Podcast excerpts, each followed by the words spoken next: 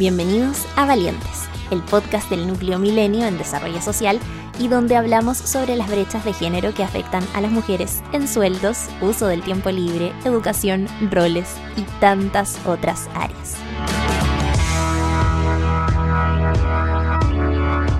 El capítulo de Valientes de hoy se titula Sin tiempo. ¿Sabías que en Alemania las mujeres que trabajan tiempo completo realizan un 62% de las tareas domésticas? Si en países más desarrollados las mujeres se llevan una mayor carga de labores no remuneradas en el hogar que los hombres, ¿cómo es la situación en Chile? ¿Cuánto más tiempo que los hombres usan las mujeres en actividades no remuneradas? Cindy, 34 años, casada, egresó de la enseñanza media con estudios de secretariado. Hoy es asistente de gerencia en una empresa de servicios, madre de dos hijos. Aquí cuenta sobre su trabajo remunerado y el que realiza en casa. Yo trabajo en Coacin Chile, soy secretaria de gerencia, trabajo hace 8 años ahí y mis funciones específicamente son administrativas, eh, además de, apoyar al gerente general y al gerente legal de la compañía. Bueno, antes de la pandemia mi rutina era bien alborotada, por decirlo de una forma. Mi día comenzaba a las 6 de la mañana, donde ese horario de la mañana, la primera, los primeros 15 o 20 minutos eran para mí el baño, prepararme para el trabajo, mi vestimenta. Eh, mi colación del día y posterior a eso eh, despertar a mis hijos para poder dejarlos un poco adelantados para cuando pasara el furgón y los fuera a buscar al más chico, porque la más grande se va conmigo. Pasaba a dejar a la Martina al colegio, tomaba el metro nuevamente, me iba a mi trabajo y mi rutina de trabajo comienza a las 8 y media de la mañana hasta las 6 de la tarde. Posterior a eso, bueno, los días que podía iba al Bikram Yoga, que había empezado hace poco esa rutina, y luego llegaba acá a la casa como a las 9 de la noche a hacer mis labores eh, de la casa, ayudar a mi mamá, porque como vivo con mi mamá que tiene 76 eh, años, trato de, ayudar y apoyarla lo que más puedo para que ella no, no tenga que hacer mayores cosas. Antes de la pandemia mi esposo trabajaba por turno, tenía que viajar de lunes a jueves a Calama. Llegaba los jueves en la noche, como a las 12 de la noche, hasta el domingo. Esos tres días estaba en Santiago y posterior a eso volvía a viajar toda la semana. Yo eh, me llevaba como la mayor carga porque igual Daniel, a pesar de que los turnos de trabajo eran eh, cuatro veces a la semana en Calama, eh, tenía el viernes libre, sábado y domingo, pero también le pedían cosas de trabajo, entonces era como bien complicado para él aunque a veces igual él me apoyaba los días sábados, pero era muy puntual. Pero yo también mayormente eh, en la semana me asesoraba de que hubiesen cumplido con las tareas, eh, de revisarles el horario, tener que dejar listas las colaciones lo más adelantado posible para que el otro día en la mañana no fuera tan caótica. Entonces por lo general, no sé, llegaba a las nueve y media acá, me daban las once, once y media, doce a veces, acostarme para el otro día, volver a hacer lo mismo todos los días de lunes a viernes. Escuchemos ahora a Catalina. 30 años, estudió ingeniería comercial y trabaja como jefa de administración y finanzas en una empresa de computación con jornada semipresencial. Está casada y su marido es profesor de educación física. Tienen dos hijos preescolares. Y así es su rutina un día de semana tipo y la división de tareas en su hogar. Yo trabajo en una empresa que se dedica a tecnologías de la información. Trabajo en el área de administración y finanzas. Mi cargo es como de jefe de administración y finanzas y veo todo lo que es flujo de caja, planificación de ingresos y egresos, pago proveedores, etc. En una semana habitual, en general, Nicolás siempre sale antes que yo, hace clases en gimnasio y tiene como horarios súper distintos a los que alguien habitualmente tendría de 9 a 6. Eh, él tiene clases muy temprano o tiene alumnos que antes de ir a trabajar entrenan con él y también después en la noche, pues después del trabajo. Entonces yo despertarme con los niños, vestirlos rápido, vestirme yo también, eh, nada de pensar en ducha ni nada, sino que vestirse, lavarse los dientes, ir a dejar a los niños al jardín Y habían veces, claro, que yo me iba a la oficina directo, los pasaba a dejar en bicicleta, me iba directo a la oficina y después a la vuelta, directo de vuelta a buscar a los niños al jardín también eh, y de vuelta en el fondo a la casa, a la rutina con los niños, porque ahí yo estoy toda la tarde full dispuesta para los niños y si tengo que responder algún correo o algo así como importante, me meto al celular y en caso muy extremo me meto al computador, pero en general esas cosas las dejo para la noche. Y estoy toda la tarde con los niños, eh, a veces Nico tiene un break de un par de horas, una o dos horas en que también pasa a la casa o estamos en la plaza juntos, eh, pero después me toca de nuevo todo el tema como de dar comida, bañar y hacer dormir sola, porque también es hora peak para el trabajo de Nicolás, entonces me quedo sola de nuevo hasta la noche, que él llega bastante tarde en general.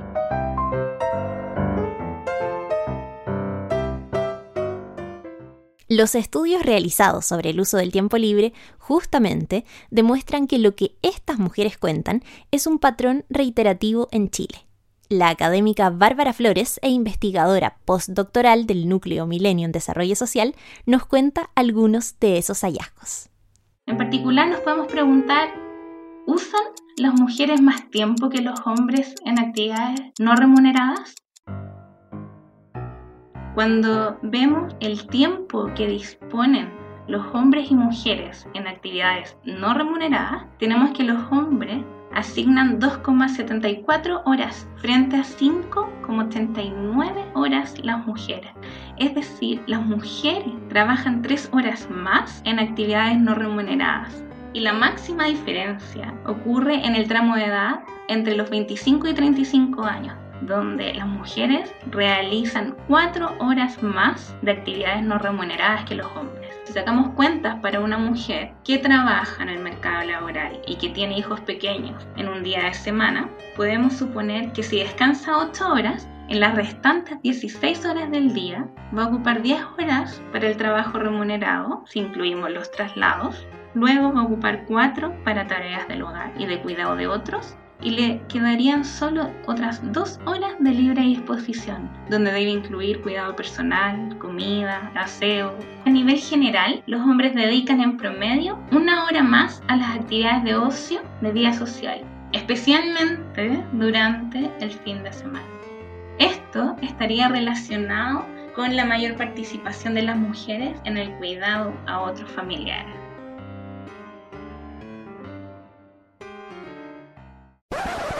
Ok, ahí los números que registran la realidad. La pregunta que surge podría ser ¿por qué? ¿Será que la asignación de roles y distribución del tiempo en las mujeres responde a un mandato cultural? ¿Al peso de la idiosincrasia nacional?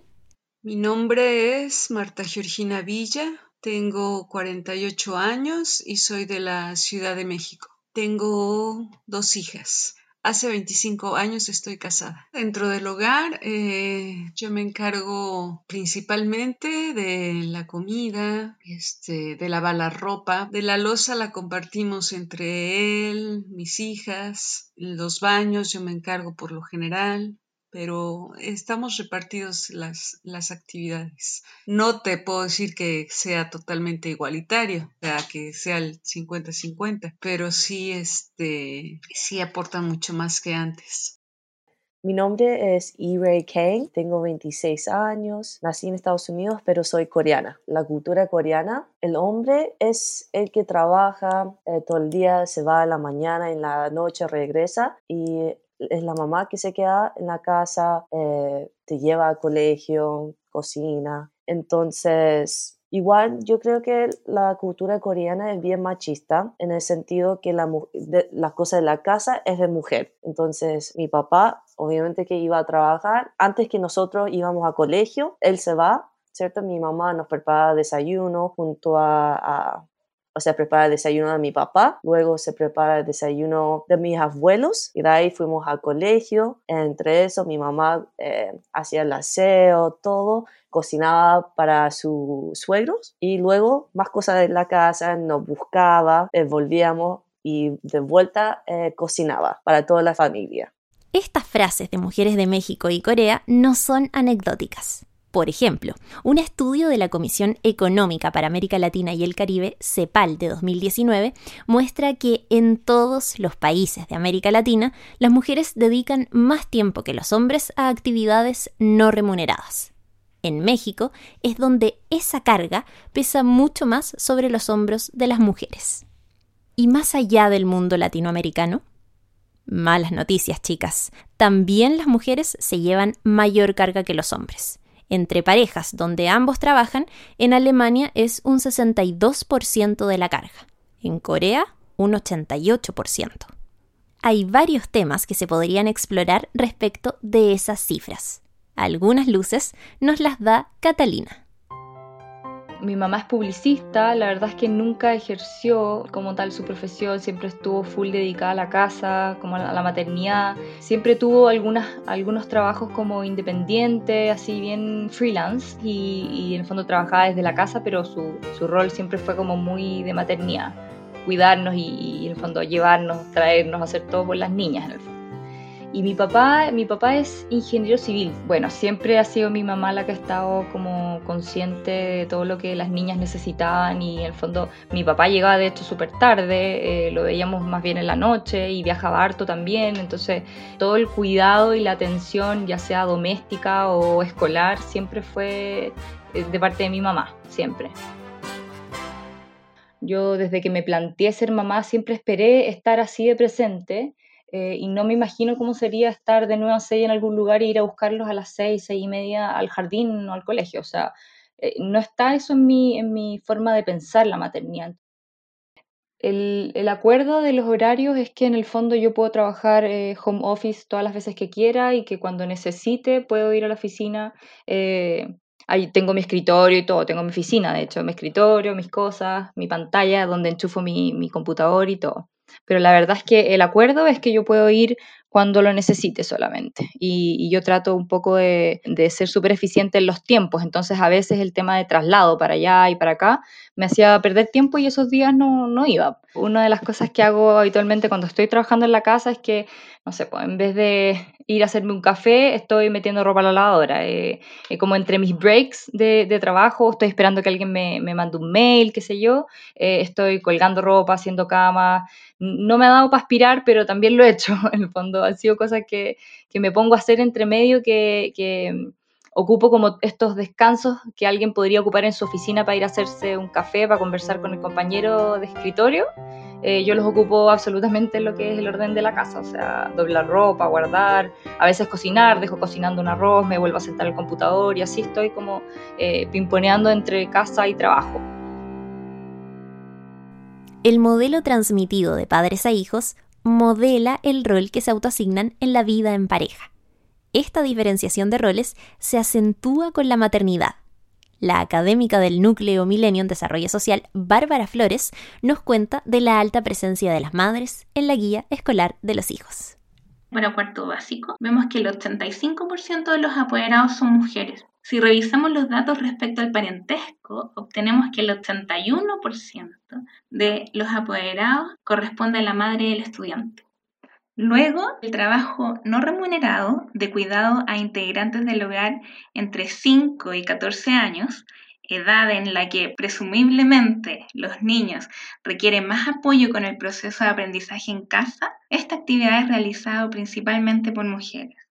Y de hecho, la mayor brecha entre hombres y mujeres respecto al tiempo destinado al cuidado de niños entre 5 y 14 años se alcanza entre los 24 y 45 años de edad, donde las mujeres dedican 2,17 horas y los hombres 1,4 horas. Los números generalmente reflejan promedios para la población en general. Ahora bien, tienen más libertad en el uso de su tiempo aquellas mujeres de nivel socioeconómico más alto o con más años de estudio? Se pueden explorar las respuestas entregadas por las mujeres al ENUD 2015 según quintiles de ingresos.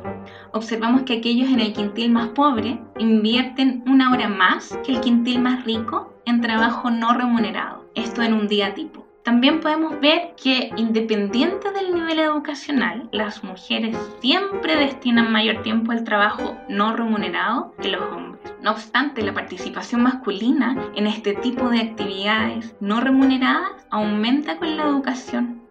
El 97,5% de los hombres que tienen educación universitaria completa participan en estas actividades. La respuesta a la pregunta si las mujeres de nivel socioeconómico alto tienen más libertad en el uso del tiempo no es claro, ya que si bien pueden acceder a mayores servicios, participan menos en actividades de cuidado en el hogar y tendrían mayor acceso a actividades de ocio, su satisfacción con el uso del tiempo no se ve incrementada. Entonces, aun cuando puedan optar a 45 minutos más de ocio que hogares en quintiles más pobres, podría ser que estén trabajando más de lo que les gustaría, debido a un alto costo de oportunidad de disminuir sus horas de trabajo. Los números también señalan que las mujeres que realizan labores remuneradas dedican mucho menos tiempo a tareas domésticas que aquellas que no trabajan fuera de casa, una diferencia que no se produce entre los hombres.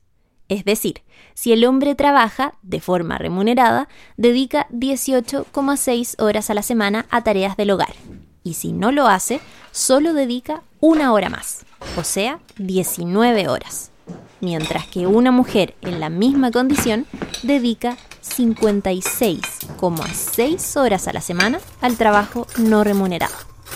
Los números se ven negativos, pero también permiten ver el vaso medio lleno. Según un estudio de la CEPAL, al ingresar al mundo laboral las mujeres reducen a la mitad las horas de trabajo no remunerado. Y ya que hemos vivido un 2020 marcado por la pandemia del coronavirus que ha obligado a las familias a una vida más puertas adentro, ¿qué pasa con el uso del tiempo en las mujeres en estos periodos de crisis? Para aquellas mujeres que tenían trabajos fuera del hogar, el problema pareciera estar en que tanto la responsabilidad que se ejercía fuera de las puertas de la casa se entremezclaron con las que se realizaban en momentos específicos dentro del hogar. Al perder ese límite o frontera y con los niños en casa todo el día, ambas tareas se convirtieron en una carga difícil de administrar, especialmente en las primeras semanas del cambio de vida. Así lo cuentan nuestras entrevistadas Catalina y luego Cindy. En el contexto pandemia ha sido súper complicado. Bueno, uno se va adaptando y se va acostumbrando un poco al nuevo formato, pero los primeros meses e-, era un desastre. O sea, me acuerdo perfecto, el primer mes prácticamente no podía trabajar, era todo de noche. O sea, de día era una cosa así imposible ir a meterse al computador. Los niños no entienden por qué la mamá está ahí, pero no puede estar contigo. Entonces fue súper complicado al comienzo. Y ya el segundo mes, cuando nos dimos cuenta que en el fondo podía ser un poco para largo y tenía que empezar a, rendir, había que asumir nomás el el contexto, eh, me empecé a encerrar literalmente en una pieza y, tratar de hacer lo que hacía antes en seis horas, hacerla en dos o tres, porque en verdad era imposible, o sea, no podía dedicar, en mi caso por lo menos, y en la relación que yo tengo con mis hijos, era prácticamente imposible dedicar el 90% de las horas que ellos están despiertos para el trabajo, o sea, imposible. Al principio fue tan difícil que ni siquiera tenía un lugar habilitado porque yo en general trabajaba en el comedor, porque no había nadie en la casa cuando no estábamos en contexto pandemia y, las primeras semanas yo me tenía que ir a encerrar al baño a, trabajar, entonces así de difícil era, o sea, encerrada en el baño, con un piso, con el computador encima del lavamano y al final se hacía insostenible porque los niños saben que está ahí en el baño y en algún momento, minuto están esperando que salgas y, y, definitivamente yo tenía que avisar y decir, ¿sabes qué? No, no puedo conectarme, no puedo terminar esto, eh, mándalo tú o simplemente me esperaban. Eh, al final llegamos a un acuerdo de que yo iba a estar unas tres o cuatro horas encerrada en la pieza trabajando y el resto de trabajo que, me queda pendiente me las tengo que arreglar de hacerlo en la noche o, no hacerlo definitivamente. Al principio de esta pandemia, con, todo el la nueva adaptación, digamos, me sentí como angustiada. No sé si fueron crisis de pánico específicamente, pero sí sentía un dolor en el pecho, andaba muy nerviosa, a veces sentía que me faltaba el aire y, coincidió justamente porque yo entré a estudiar a fines de marzo. Entonces, como era un proceso nuevo para mí, fue complejo porque me sentí sobrepasada. A los niños los bombardearon con guías, eh, todos los días le mandaban guías, guías, guías. Yo tenía trabajos por otro lado, además de mi pega, de la casa, de las compras. Entonces, en algún momento eso te pasa la cuenta. Además, por supuesto, de de todo lo que significa esto, porque uno está en la casa, pero afuera la realidad es, es, terrible, o sea, se está muriendo gente, todos los días ves cosas terribles, entonces eso en cierta forma te afecta también. El quiebre emocional de ambas mujeres ocurrió a la segunda semana de trabajo en casa y con los niños y el marido también en casa. Ambas cuentan, eso sí, que han logrado dividirse las labores domésticas con sus parejas, incluido el guiar a sus hijos en las labores educativas. Sin embargo, aunque se dividen mejor esas tareas que antes, quien organiza la distribución de tareas son las mujeres. Quienes organizan los horarios son ellas. Escuchemos. La organización con mi esposo, eh, por decirlo de una forma, no es que no cuente con él porque él no quiere, sino que su trabajo es mucho más demandante que el mío. Entonces él está sentado en el computador y no se para hasta la tarde. Entonces él en lo medianamente posible me ayudaba con los niños y, con algunas compras. Pero en labores domésticas eh, soy yo la encargada. Yo en, la mayor parte de las labores diarias domésticas las hago cargo yo por materia nos, nos, dividimos la asignatura de los niños. O sea, con las materias que yo tengo más afinidad, yo, yo dispongo ese tiempo con los niños. Y las materias que me cargan a mí, Daniel se maneja mucho, él las ve con los niños, con historia, ciencias naturales. Nosotros ahora en, en contexto de pandemia tenemos, como estamos ambos en el fondo 100% en la casa, eh, que era algo no habitual antes, eh, tenemos mucho más repartido el trabajo. Eh, yo diría que hay, hartas tareas que son, que son parejas, como el lavar ropa, eh, cocinar, estar con los niños. Nos vamos repartiendo el trabajo. Las cosas de los niños como más eh, de higiene, por ejemplo, o, de comer, bañarse, comer, vestirse, nos las dividimos. O sea, estamos siempre muy a la par. Si nos dividimos en la pega es porque uno está bañando a los niños y el otro está cocinando. o uno está haciendo aseo y el otro está jugando con los niños. un poco así, como respecto a los labores de la casa. Eh, pero sin duda eh, hay un tema que es como la administración de la casa, eh, que, implica todo el tema de la planificación. O sea, hay que lavar ropa, ok. Si yo digo lavemos ropa, Nico lava ropa, pero, pero hay que decírselo en el fondo. Entonces, toda esa carga como más mental de planificar, de cuándo hay que lavar, cuándo hay que comprar al supermercado, cuándo hay que comprar la verdura, cuándo hay que cambiar sábanas, etcétera, esa parte yo diría que es exclusivamente mía y, y en ese sentido también hay una carga un poco más pesada por mi lado, porque además de trabajar, además de administrar la casa, soy yo la que trabaja y tiene que garantizar en el fondo eh, el financiamiento de todos los gastos de la familia. Y cuando, cuando hacemos las cosas del jardín, por ejemplo, en general, ese tipo de trabajos más didácticos los hago yo. Eh, como que Nico no, no, no, se hace mucho cargo, siente que no engancha, como que no sabe explicarlo y bueno, al final yo me hago cargo porque también lo disfruto compartir ese momento con los niños, pero en general eso yo creo que es algo que hago yo más exclusivamente. Está por verse cómo esta nueva dinámica que las familias han vivido por semanas y semanas podría influir en la futura distribución de tareas no remuneradas pero ciertamente son varios los factores y por décadas y décadas que influyen en que las mujeres asuman una mayor carga de labores no remuneradas. Visto así, las políticas públicas deberían jugar un rol para promover un cambio, un movimiento de esa aguja. ¿Cuál podría ser esa medida o ley? No es materia del podcast Valientes dar esa respuesta, pero sí dejar la inquietud sobre la importancia de promover una redistribución de ese tiempo utilizado en trabajo no remunerado. Y como toda política pública requiere de un respaldo económico, en el núcleo Millennium Desarrollo Social echamos a correr los números y modelos para responder a la siguiente pregunta. ¿Qué ocurriría si ese tiempo usado en el trabajo no remunerado se reparte corresponsablemente entre hombres y mujeres? Ahora Bárbara Flores, investigadora del Núcleo Millennium Desarrollo Social, nos cuenta sobre el resultado que dio el ejercicio. Si mujeres y hombres repartieran en forma igualitaria las horas de trabajo no remunerado, las mujeres podrían trabajar un 23% más de horas, lo cual podría hacer caer no solo la brecha en participación laboral, sino que la brecha salarial de género caería en un 27% casi un tercio menos en la brecha salarial si los hombres asumieran más trabajo no remunerado en el hogar.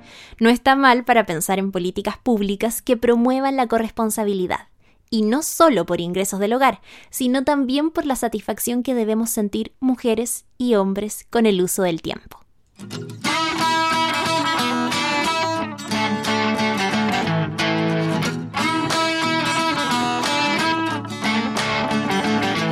Eso fue Valientes, en su capítulo Sin Tiempo, el podcast del Núcleo Milenio en Desarrollo Social, donde hablamos sobre las brechas de género que afectan a las mujeres en sueldos, uso del tiempo libre, educación, roles y tantas otras áreas. Este capítulo fue realizado con los datos y estudios entregados por el Núcleo Milenio en Desarrollo Social. Por la música agradecemos a Kevin MacLeod La producción del podcast estuvo a cargo de la productora de contenidos La Factoría SPA.